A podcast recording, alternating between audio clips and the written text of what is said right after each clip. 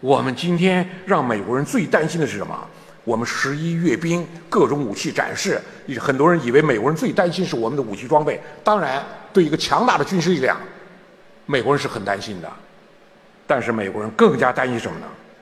你看《华盛顿邮报》的评论：中国拥有全球最多的理工毕业人才。二零零一到二零一四，中国新开设一千八百多所大学，培养近五百万科学技术、工程、医学毕业生，是美国的十倍。美国国家科学学院学报报道，百分之四十四大学生中国大学生主修自然科学和工程学，美国只有百分之十六。考虑到中国人口是美国四倍，这一趋势未来十分可怕。你看，这是我们讲我们被我们自己广为诟病的大学扩招，说以前大学生、本科生多珍贵呀，现在满大街都是都本科生了，本科生就业成问题。我们自己广为诟病大学扩招，那美国人呢？我们大学扩招以前每年毕业本科生。一百万，现在每年毕业本科生九百万。美国人说，百分之四十四，他们全都学自然科学、工程学，产生大量工程师，是美国多少倍？美国只有百分之十六，百分之十六中大量是亚裔，真正白人学自然科学、工程学越来越少。美国最担心这个，这是我们最大的优势。我们还没有说我们网络远程教育。每年在这个本科生之外，还在培养大量的学生，这是中国人素质的提高，大量工程师的产生。对美国来说，他就是从长远来看，他觉得这是巨大的威胁。最根本的力量，从这个教育就能够展示。这是我们在今天，如果说中国人跟过去不一样了，这是今天很大不一样。今天我们尝起来，中国人在西方人眼里是什么？我在华为，华为几个高管都跟我们讲过，我们到西方推销中国的电子产品，中国的中国的通信通信设备，那西方人认为什么呢？中国人开餐馆的，做服装鞋帽的，打扫卫生的，科技他们不行啊，工程他们不行啊。那我们今天完全不一样，全世界最大的工业制造体，而且高科技项目像华为这样的五 G 世界领先的范围。我说你要从一个大的角度看，鸦片战争以来，中华文明一直在与西方文明抗争。随着国家几近灭亡，中华文明几乎断裂。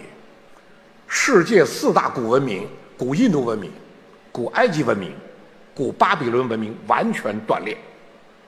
中华文明成为唯一幸存的古文明，近代来几乎断裂。你看，我们近代来。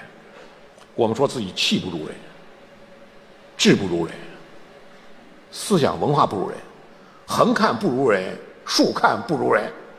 外国的月亮就是圆，人家的素质就是高，我们自己横看竖看就是不行。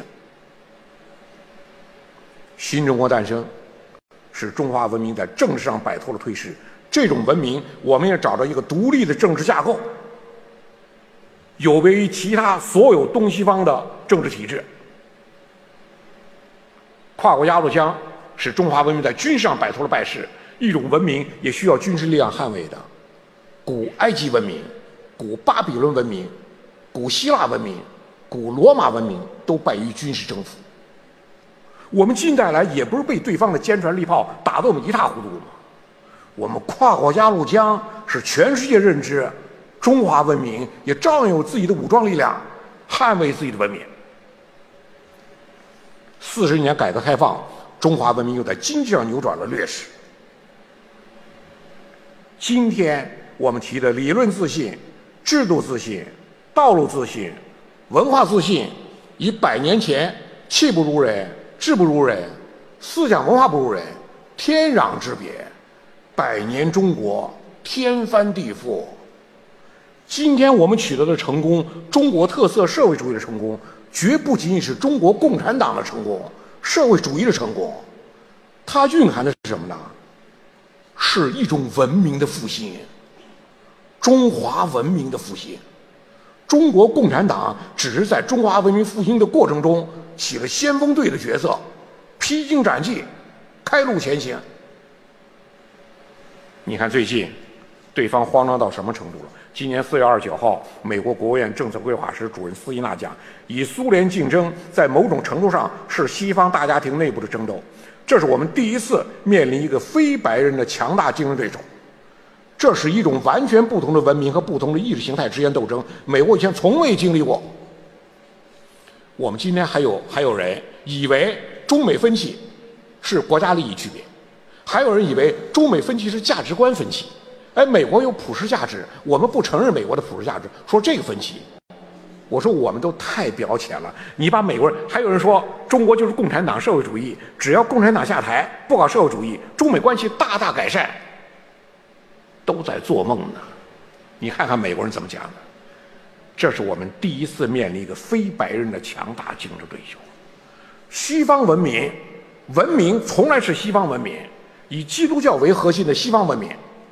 俄罗斯的东正教，那也是基督教的分支啊，那也是基督教产物。所以，斯金纳讲，冷战，马克思主义对资本主义，马克思主义也是西方的哲学，西方的社会，西方的宗教，西方的历史的产物，也是西方产物。他说，都是我们什么呢？Western family，就是我们西方大家庭内部事。冷战也是我们西方大家庭内部的事情。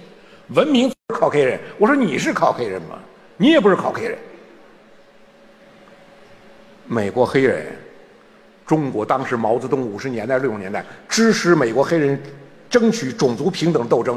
五十年代美国六十年代美国那个黑人种族隔离，黑人白人在同一个厕所有不同的位置，公共汽车不同的位置，餐馆不同位置，不能跟白人在一起，全部隔离，种族隔离。大家学外语。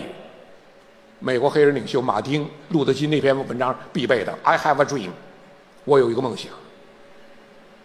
马丁·路德·金最后被白人种族主义者枪杀，这就是美国当时情况。我说斯金纳，你忘记了你祖上是怎么回事了吗？他们全忘记了。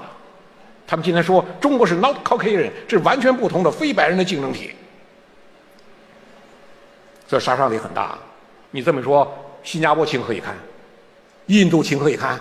日本情何以堪？都是非非白人，那怎么办？